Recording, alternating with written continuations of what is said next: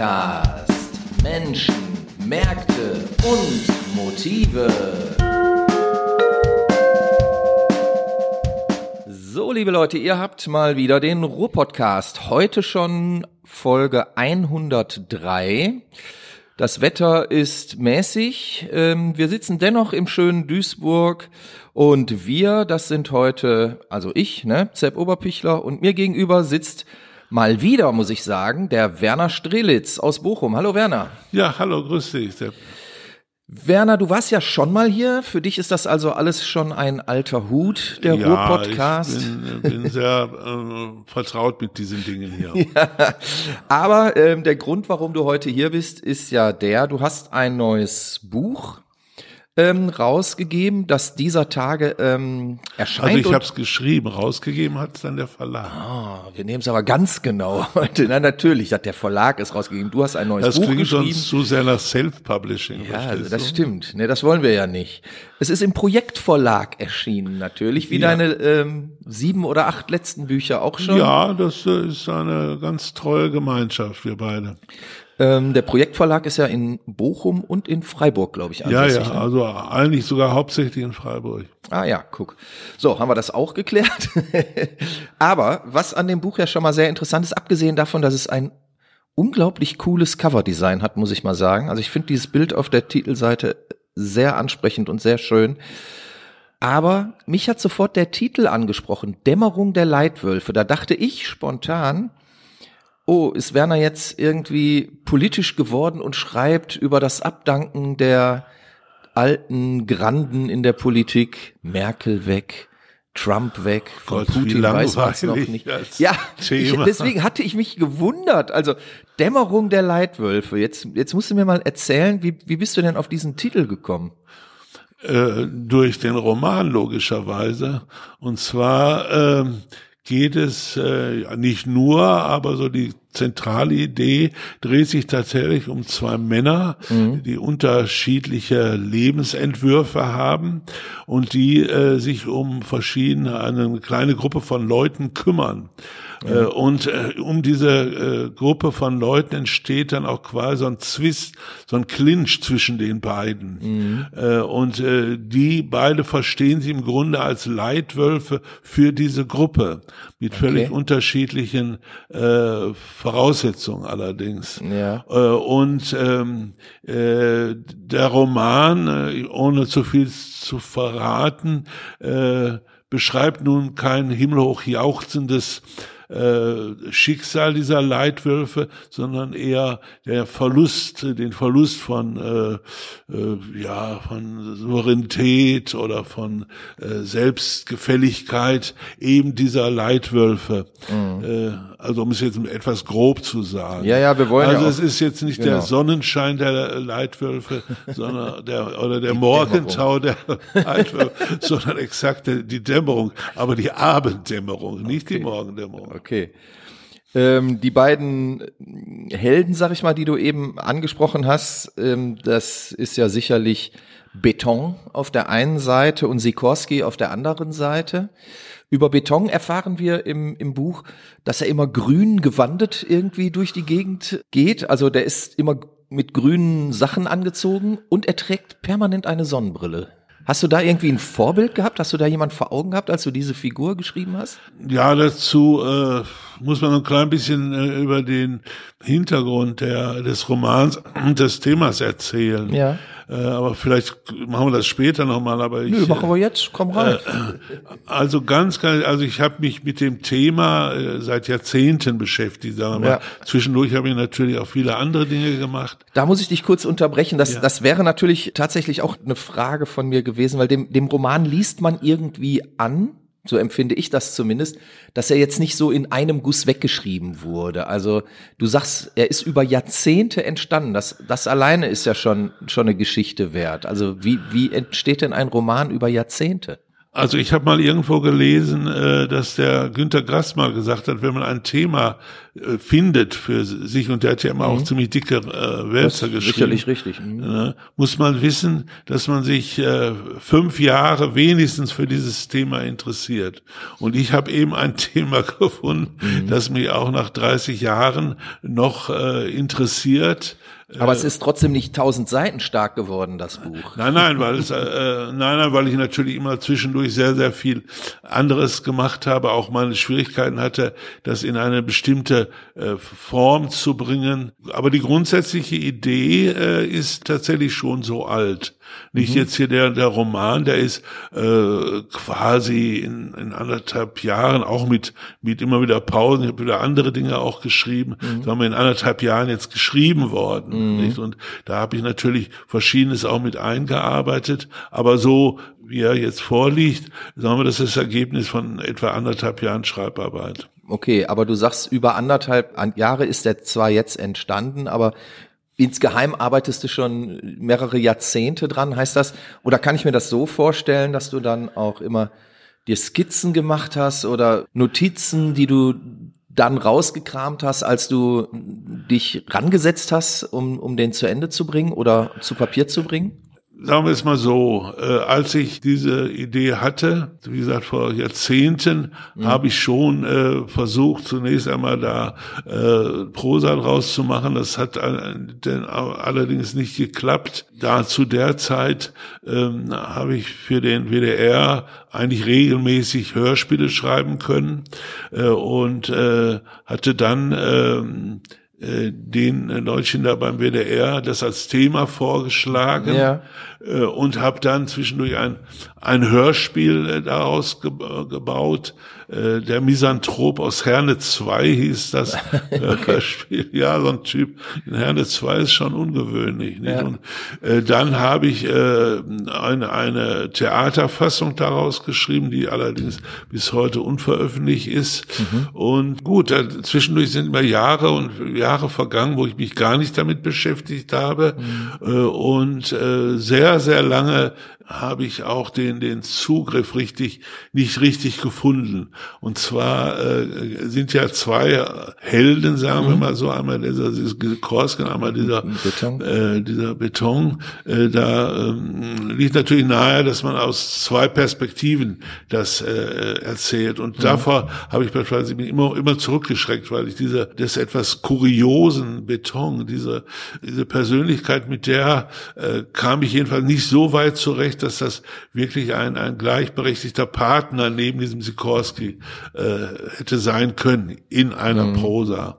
Und der entscheidende Punkt war dann, und das ist dann etwa vor zwei Jahren oder so äh, der Einfall gewesen, äh, nein, ich erzähle alles aus der Position dieses Sikorsky, der ein relativ normaler Typ ist mhm. und der das eben beobachtet und der das alles äh, auch einordnet und der äh, das auch kommentieren kann, wobei eben dieser Beton in seiner ganzen eigenartigen Schrulligkeit äh, schon äh, erhalten bleibt, muss aber dann nicht in allen Details äh, beschrieben werden, sondern es ist ja immer durch den Blick von diesem Sikorski, von diesem anderen. Ja, aber genau dazu habe ich direkt auch eine Frage und zwar im Vorwort zu dem Buch, da heißt es ganz am Ende, als hätte der Auftrag zu dieser Niederschrift seit damals in ihm geschlummert, will sich Sikorski umgehend an die Arbeit machen. So, und dann beginnt das Buch ja erst. Ne? Also wir lernen mit dem letzten Satz des Vorworts, Sikorski schreibt das. Und dann beginnt die Geschichte, aber die ist gar nicht aus der Ich-Perspektive erzählt, sondern sie ist ja letztlich von einem äh, übergeordneten Erzähler. Also ist da nicht ein Bruch? Nein, nein, äh, wenn man weiter, es wird aus der Perspektive von Sikorski berichtet, allerdings mhm. nicht in der Ich-Form. Richtig. Das mhm. ist der einzige Unterschied. Ansonsten. Das war aber äh, für mich zumindest am Anfang ein bisschen irritierend, muss ich sagen. Also da habe ich nicht so richtig reingefunden, weil ich hatte das erwartet. Nachdem ich das Vorwort gelesen habe, habe ich gedacht, ah, jetzt geht's los mit ich gehe. Ja, ja, aber äh, das, das äh, halte ich eigentlich äh, nicht unbedingt für, für, für notwendig, sondern ich halte mhm. es auch allerdings äh, halte es literarisch für durchaus auch ganz attraktiv. Okay. Jetzt nicht das genau zu äh, schreiben, was jeder erwartet. Dass mhm. nun, also ich saß an der Theke, plötzlich passierte dieses und jenes. Ja, ja genau. Mhm. Äh, äh, sondern das Ganze in der dritten, in der dritten Person mhm. dann äh, erzählt. Äh, erzählen zu lassen. Aber es ist eindeutig aus der Perspektive von Sikorski geschrieben, auch ja. konsequent den ganzen Roman durch. Ja, das, eins, ja, das wird dann klar im weiteren Verlauf. Ne? Aber wie, wie gesagt, da hatte ich so den, den ersten Showstopper irgendwie. Ja, also ja, aber äh, ich meine, das merkt man dann ja wirklich ja, ja. sehr schnell, dass es äh, jetzt nicht diese Niederschrift ist, die mhm. äh, natürlich damit ich äh, eher gearbeitet hätte, ja. sondern ein literarischer Text, ja, genau. äh, der, der sich daraus entwickelt hat. Okay. Aber das halte ich für, für, für so, ein, so ein Konzept eines Romans äh, nicht, sondern eher für reizvoll. Ich wollte das gar nicht bewerten. Ich äh, wollte damit auch nur sagen, dass mir das aufgefallen ist. Dann hatte ich mir natürlich auch überlegt, wenn du jetzt sagst, dass du da eigentlich ja schon irgendwie seit 30 Jahren mit schwanger gehst oder noch länger und das auch mal als Hörspiel geschrieben hast und auch mal als Theaterstück geschrieben hast in, in einer gewissen Form, ob es vielleicht auch damit zusammenhängt, dass dieser Text unterschiedliche Basistexte hatte. Also dass, dass es dadurch auch grundsätzlich eine andere Tonalität bekommen hat oder einen anderen Blickwinkel bekommen hat. Also dazu äh, muss man noch erwähnen, äh, dass ich äh, mir äh, erst seit einigen, naja gut, das sind schon jetzt etliche Jahre, äh, sicher bin, wie meine Prosa äh, klingen soll. Ich will das jetzt nicht aufzählen, aber so, ja, ja, sind, sind äh, ist ja auch sehr spät mit Romanen angefangen und äh, mit dem ersten habe ich ja damals den Ruhrgebietspreis da bekommen. Mhm. Das, da war ich, äh, wann war das 1900, 2008? Ne? Irgendwie so. Mhm. War schon relativ alt. Da hatte mich seinerzeit auch hier der Jens Dirksen von der Watz gefragt, mhm. warum ich denn so lange gebraucht habe, um meinen ersten Roman zu schreiben. Und was hast du gesagt? Ja, viel gelebt, viel gelitten. Okay. Also, äh, aber das, äh, aber auch dieser erste Roman, mhm. der ist mir heute, ich will jetzt davon nicht abraten, mhm. zu einfach erzählt. Also mhm. es hat sich auch da vom stilistischen, von der vom Erzähl, äh, von der Erzählart und so einiges verändert und wie ich finde auch zum Vorteil der Prosa. Mhm. Äh, und äh, von daher. Äh, Hast du jetzt deinen Strelitz-Ton gefunden? Ja, es wird gesagt, das könne man schon erkennen, ja. dass das von, von mir ist. Darum auch damals diese Versuche vor tausend Jahren mhm. daraus Prosa zu machen. Das ist schon daran gescheitert, weil ich einfach nicht so formuliert habe, dass es mir gefallen hätte. Äh, und da ich damals, wie gesagt, sehr durch die Hörspiele sehr mit Dialogen umgehen konnte, äh, ist dann auch ein Hörspiel dann erstmal daraus geworden. Ja. Okay, wir, wir sind ja mit dem Podcast hier gestartet, quasi in der Überlegung oder in der Reflexion über diesen Held 1 Beton. Und ich hatte ja gesagt, er läuft immer in grünen Plörren rum und hat immer eine Sonnenbrille auf. Und da hast du gesagt, dafür müsste man etwas ausholen und ja, den Inhalt der Geschichte ein bisschen besser kennen. Dann sind wir abgestriffen und jetzt würde ich doch gerne auf diesen Inhalt vielleicht nochmal zurückkommen. Ja, das war schon gar nicht falsch, was wir da erzählt mhm. haben, äh, weil die grundsätzliche Idee, noch vor der Romanidee, war meine Beschäftigung damals, tausend Jahre ist es her, äh, mit den Surrealisten, mhm. mit denen ich mich damals sehr intensiv befasst habe. Und äh, die grundsätzliche Idee äh, war damals dieses, äh, dieses Spannungsverhältnis, ich weiß nicht, wer das so genauer kennt, zwischen äh, André Breton, Breton. Mhm. und Salvador Dali. Mhm. Breton war eben der ganz scharfe Typ, der äh, die Lehre hundertprozentig äh, durchsetzen wollte des Surrealismus äh, und der Zuchtmeister der Fantasie, mhm. will ich das so nennen. Und, und Dali weiß man, war eher ein Geschäftsmann, der sein, äh, sein, sein, seine Geschäfte gemacht hat und, und alles mögliche verkauft hat. Und äh, also ist deswegen auch die, diese Namensgleichheit, muss man ja schon fast sagen, Breton, Beton. Ja, ja, das, das war da naheliegend und ich habe das dann halt irgendwann auch nicht mehr geändert. Nicht? Ja, okay. Und äh, eben dieses äh, äh, Gegeneinander, der eine, der eigentlich alles nur zusammenhalten will, zusammenrafft mhm. und der damals, äh, also jetzt spreche ich jetzt von von Breton, ne, ja, ja, klar. Mhm. Ne, der äh, den Leuten gesagt hat, äh, wer äh, Surrealist ist, der darf nicht arbeiten, mhm. weil der Surrealist hat anderes zu tun, als mhm. zu arbeiten. Die schlichte Frage, äh, wovon man dann leben soll, das mhm. interessierte Breton überhaupt nicht. Ne? Und auf der anderen Seite halt dieser, dieser Dali, der äh, halt äh, für Geld fast alles gemacht hat. Also das waren die beiden. Der aber trotzdem ja auch ein, ein, großes Genie war. Also ich meine, ja, gut, darf man also, ja jetzt nicht das, unterschlagen. Äh, dazu, wo, wo, du das jetzt gerade äh, sagst, habe ich spontan eine Stelle gefunden, die ich mir auch im Buch angestrichen habe. Das äh, passt jetzt sehr gut. Aber meine Freunde, das ist doch keine Arbeit. Das ist kein Knüppeln für ein paar Groschen, bei denen man sich jeden spannenden Gedanken aus dem Hirn bläst. Holt den Pfaffen das Geld aus ihren Buden, damit sie am Hungertuch nagen. Es gibt keine Arbeitszeit, es gibt keine Freizeit, es gibt nur Freiheit.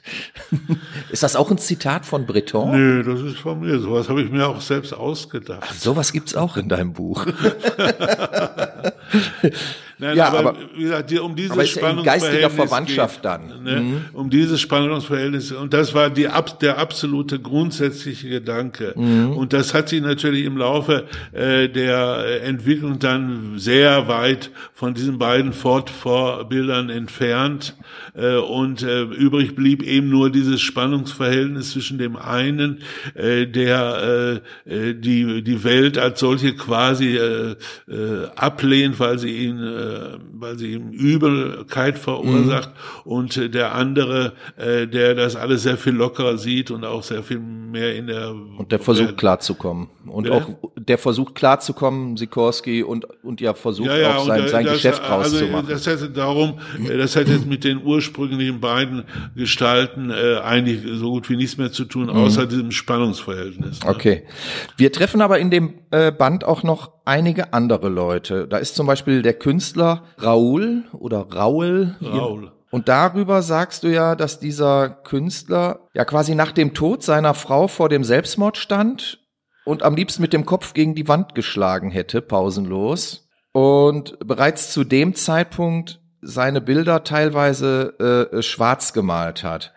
Und nun soll er in dieser großen Wohnung, von der wir erfahren, die Beton angemietet hat oder gekauft hat, das erfahren wir nicht, die Wände bemalen. Das ist ja auch, äh, wer, wer, wer versteckt sich hinter Raul? Hast du da auch jemanden äh, äh, aus der Geschichte äh, vor Augen gehabt? Nein, eigentlich nicht. Also äh, das war einfach nur äh, zunächst einmal der Gedanke, halt äh, solche vergleichbar halt äh, den Riesenmalereien in den Kirchen. So, ja, okay. und, äh, im, so, so äh, Freskenmaler. Und Freskenmaler, so daran sollte das äh, eigentlich erinnern. Und ja. Beton sagt dann ja auch, du wirst, äh, manche Leute haben die Klamotten aus dem Fenster geschmissen, ja. bevor sie ja gemalt haben, damit sie nicht aufhören. Er weil will also, dass der hundertprozentig dahinter dieser Aufgabe steht, äh, wobei später dann, wie das bei bei Beton öfter auch war, äh, oder jetzt hier bei unserem Helden, mhm. spielt das dann gar keine gro große Rolle mehr, weil er dann mhm. andere Dinge schon wieder hat. Aber das war einfach so eine Fantasie von ihm, dass das mhm. alles ausgemalt wird, wie äh, es im Frühjahr in den Kirchen und in den äh, ja, Klöstern und wo auch immer ja. gewesen ist. Ne? Jetzt erfahren wir ja nicht in dem Buch, wo genau diese Wohnung, die ja gigantische Ausmaße haben soll. Das, das erfahren wir. Ähm, sie muss sehr groß sein, weil Beton an einer Stelle ja auch selber sagt, er wäre noch nie an der anderen Seite gewesen. Ähm, ich habe mir das so vorgestellt, dass das irgendwo schon ja so ein Industrieloft oder so eine große Lagerhalle mit Zwischenwänden sein könnte oder ein altes Werksgelände oder so. Was, was hattest du vor Augen, als du diese ja, also, Örtlichkeit äh, geschaffen hast quasi? Der Leser kann die Fantasie da so spielen lassen, wie er will. Ja. Nein, also ich habe da äh, ehrlich gesagt nichts ganz Konkretes gesehen, sondern äh, eigentlich wirklich einen großen Ra Komplex von von Räumen unterschiedlichster Art, äh, wobei auch ne, nicht äh, klar ist und auch nicht klar sein soll, womit ein, also in der zweiten Hälfte des äh, Romans lappt es ja wirklich so ins fantastisch Irreale. Mhm. Ja. Und auch hier äh, ist, sind schon so erste Anzeichnung von Dingen, äh, die man jetzt nicht platt realistisch umsetzen sollte, mhm. sondern man kann sich da schon ähm, alles Mögliche äh, vorstellen. Und wenn du, also der Satz selbst äh, beispielsweise, ich war noch nie am Ende, der ist noch nicht mal von mir, sondern von einem ehemaligen Kollegen, der sich das mal leisten wollte. Ähm, wie ein Hollywood-Star zu leben, konnte das ja nicht, nur eine kurze Zeit. Hat's denn geklappt? Ja, ja, nee, da, äh, ich selbst war da nicht da, sondern ich habe das nur von anderen gehört, ja. die er dann erzählte äh, und hat dann so das alles gezeigt, das Gebäude und dann auch den, diesen, das riesige Gartengelände dahinter und der hat dann gesagt, weißt du, ich bin noch nie bis zum Schluss gewesen. So. Und das dachte ich, das passt sehr gut mhm. hinein in, in diesen Beton, der ja auch ähm, manchmal ja. ein bisschen was ins Größenwahnsinnige hinein hat. Ja, aber das finde ich wiederum gerade sehr spannend an, an dem Text auch, muss ich sagen. Trotz aller Irrationalität, die er ja bietet, haben wir ja immer auch so Einbrüche von ganz klassischer Realität.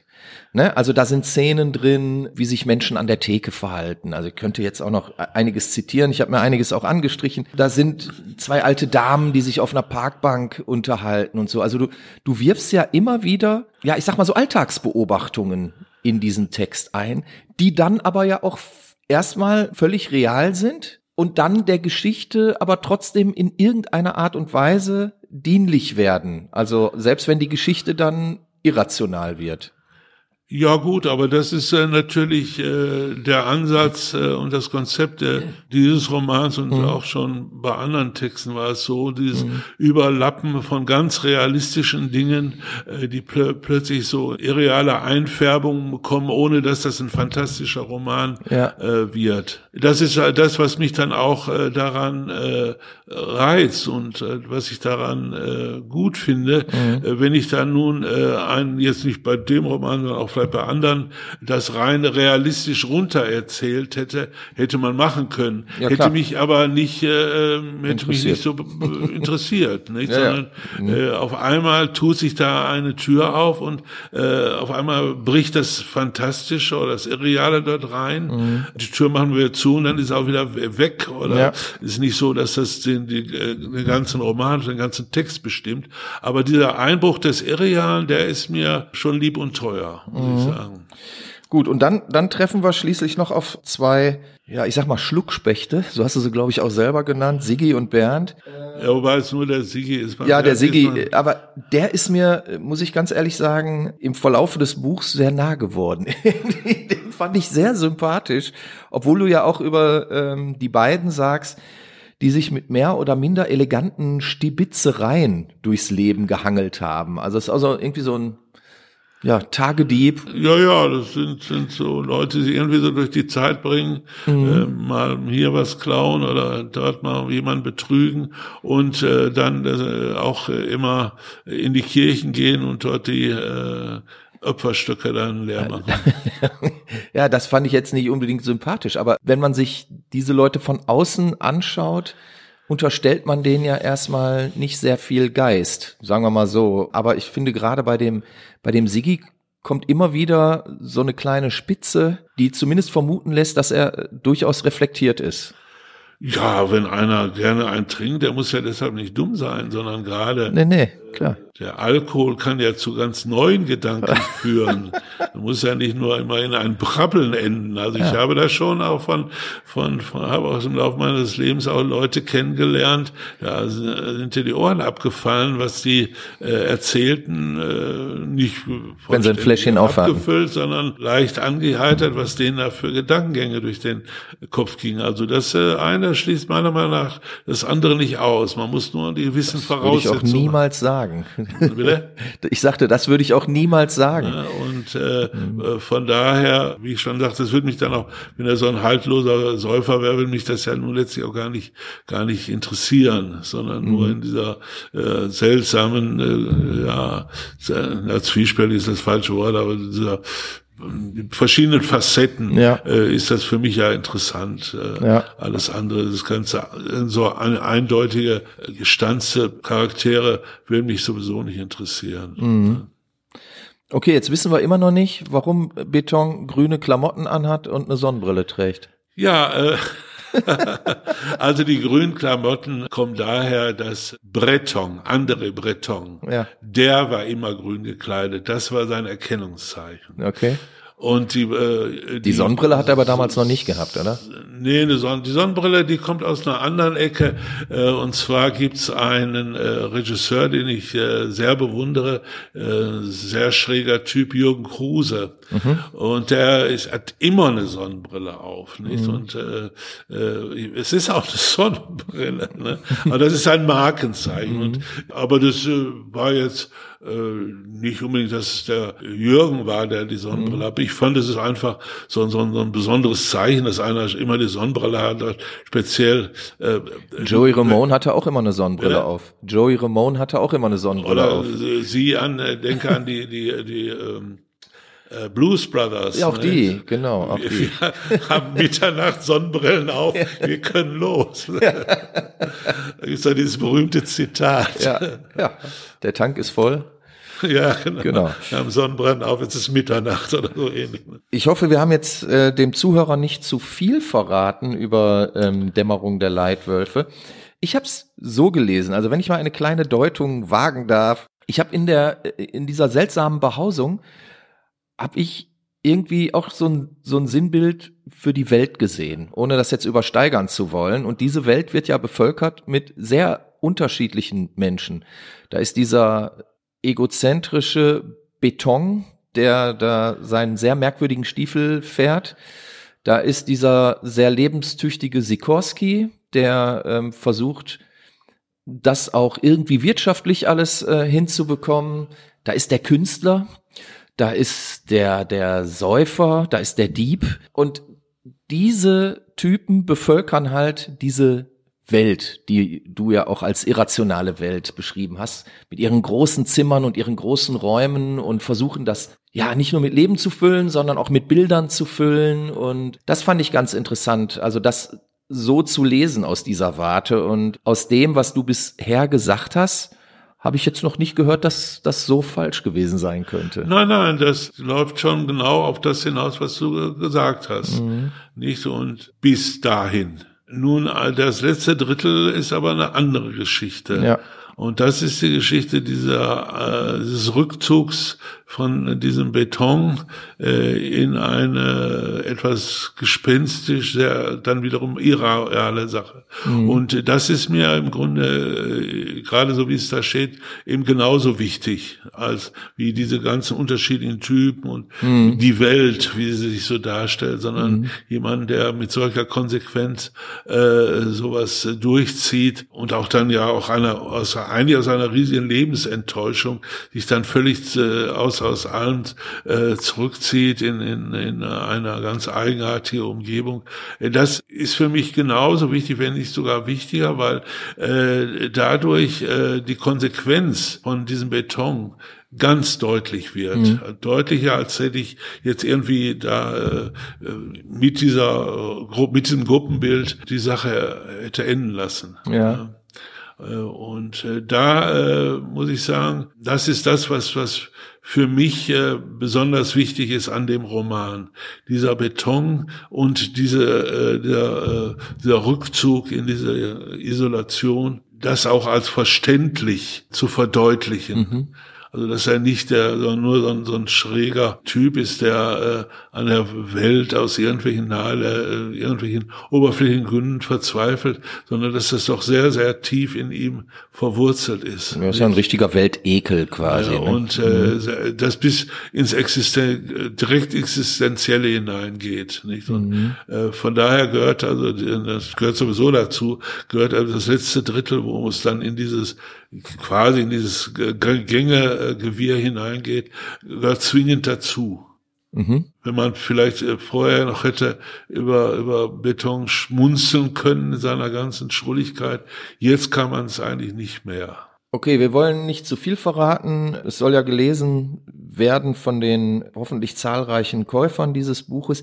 Wird man dich mit dem Text denn irgendwo live erleben können? Wahrscheinlich nicht. Gar nicht. Es mag sich irgendwas ergeben, äh, wo ich dann sage, ja, ich mache es, aber ich lege es nicht darauf an. Also Mhm. diese äh, Lesungen, äh, das habe ich so viele Jahre und Jahre und Jahre gemacht und dann sitzt man da und dann wartet man auf die zehn Leute oder die 15 Leute und all das ist eher frustrierend Mhm. äh, als sonst was. Wie gesagt, wenn sich da irgendwas anbietet, wo ich sage, ach, das äh, interessiert mich, Mhm. äh, das äh, mache ich gerne. Ich, ich lese natürlich gerne daraus vor. Aber so wie man das jetzt sagen würde, jetzt mache ich eine Lesetour. Erstens glaube ich, dass mir das gar nicht so einen Spaß machen würde. Und ich setze eher darauf, dass man ähm, bei, über, über die Medien, so wie jetzt dieses Gespräch auch, Ja. äh, und über, über andere Medien, die da darauf hinweisen oder vielleicht auch äh, sich kritisch oder nicht kritisch dazu äußern, dass über diese Schiene das bekannt wird, als dass äh, man jetzt äh, äh, zehn Lesungen macht, wo jeweils dann acht Leute kommen. Ne? Also darum, ich, das war mir aber von vornherein klar, dass Okay. ich das in dem Falle nicht mache. Ne? Ja, okay. Ja, hätte ja jetzt auch was mit Corona zu tun haben können. Nee, oder so. das nicht, aber äh, ich meine, du hast ja auch äh, vielleicht ähm, ähnliche Erfahrungen gemacht. Diese Zeit, wo man Lesungen anbot, der, der Autor zum Anfassen, äh, das ist heute durch das Internet und all was damit äh, keine große Attraktivität mehr. Nicht? Und Wenn du einfach nur eine Lesung anbietest, äh, ohne äh, viel Brimborium dabei, äh, dann äh, findet das heutzutage noch noch weniger Interesse, als es damals. Außer bei den Stars, ne? Also äh, Ja, gut, wenn TC Boyle spricht ja kommt, genau- dann kommen tausend Leute. Ja, ne? aber das spricht ja genau, genau für, für meine Meinung. Also äh, klar, also wenn wir nicht hier mein Buch Herbert Grönemeyer geben und da liest ein bisschen was draus vor, dann kriegen wir vielleicht auch nicht gerade äh, das Ruhrstadion voll, aber es werden schon einige Leute Dann kommen kommen. zehn. ne? Das ist ja von der Knit Cologne ist das ja, ja, Ja, der ja, Trick, klar. nicht? Mhm. dass da irgendwelche Stars eingekauft werden. Also so Veranstaltungen zu machen, also das äh, würden wir uns auch zutrauen. Ne? Aber wie gesagt, der die reine Literatur äh, hat es, glaube ich, als Lesung sehr, sehr schwer. Schwerer als früher jedenfalls. Okay. Da kommt mir spontan ein witziger Gedanke. Wenn du sagst, da passiert online viel mehr und so weiter, das heißt ja letztlich auch, dass der Mensch nicht mehr so oft in Gemeinschaft ist, dass man sich auch weniger in Gemeinschaft trifft, dass man viel mehr allein zu Hause macht. Ist der moderne Mensch auf dem Weg, auf dem Beton auch schon ist? Mag sein, ich will das jetzt nicht sagen. Ich, äh, äh, ich glaube auch, dass das, was ich gerade angedeutet habe, sich auf schon so einen engeren Be Be Bereich jetzt der literarischen Lesung bezieht. Also wenn du andere Dinge siehst, da rennen die Leute ja doch hin und bleiben nicht zu Hause. Und ich finde jetzt einfach, die literarische Lesung hat's äh, heute schwerer als äh, früher, äh, weil die Leute halt äh, so überfüttert und überfüllt sind mit allen möglichen anderen Dingen, äh, nicht, dass selbst mal Autoren, ähm, die in allen Feuilletons äh, besprochen werden, heute auch nicht mehr damit rechnen können, dass nun in Mengen äh, Zuschauer kommen werden. Nicht? Das haben wir mit der literarischen Gesellschaft wo ich ja auch ein bisschen mitwirke, haben wir hier und da tatsächlich erlebt, das war, dann hat, hat mir es schon ein bisschen länger her, mhm. eben jemanden engagiert, der wirklich durch die, äh, durch die Feuilletons gebracht worden ist und überall hochgelobt worden ist und dachte, schauen Sie, die Leute kommen, ja, kamen auch zehn, zwölf, nicht? Und das ist, hat sich sehr verändert. Mhm. Der, der Neugierige, äh, äh, vielleicht ist das auch dann ja, auch eine andere Generation, die neugierig war, mhm. auch auf irgendwas, was sie noch nicht kennt an Literatur. Mhm. Da mit den Stars, wie gesagt, da kommen die ja dann nicht wegen der Literatur, vielleicht in Ausnahmen schon, aber im Grunde wegen der Stars. Nicht? Was, was soll uns das? Ne? Mhm. Das ist ein sehr weites Feld, genau. Aber darum ging es ja auch gar nicht. Uns ging es ja um Dämmerung der Leitwölfe. Gibt es auch eine Dämmerung der Literatur? Nee, das glaube ich auf keinen Fall. Okay. Also ich äh, sage immer, äh, Qualität geht eh vor Quantität. Mhm. Und äh, wenn später äh, die Bücher äh, kleine Auflagen haben, äh, dann ist das auch nicht schlimm. Dann lesen es die Richtigen, nicht und nicht welche, die das eben nur abends als Einschleifhilfe brauchen. Dann wollen wir hoffen, dass die Autorinnen und Autoren einen oder mehrere Partner haben, die genügend Geld in der Tasche haben, damit sie nicht verhungern. Das ist wieder eine ganz andere Frage. Alles klar. Werner, ich danke dir ganz herzlich für das Gespräch. Das war der Ruhr-Podcast. Mein Gast heute, Werner Strelitz, mit der Vorstellung quasi des Buches Dämmerung der Leitwölfe. Werner, herzlichen Dank und tschüss. Bitte, bitte, gern geschehen. Ruhr-Podcast.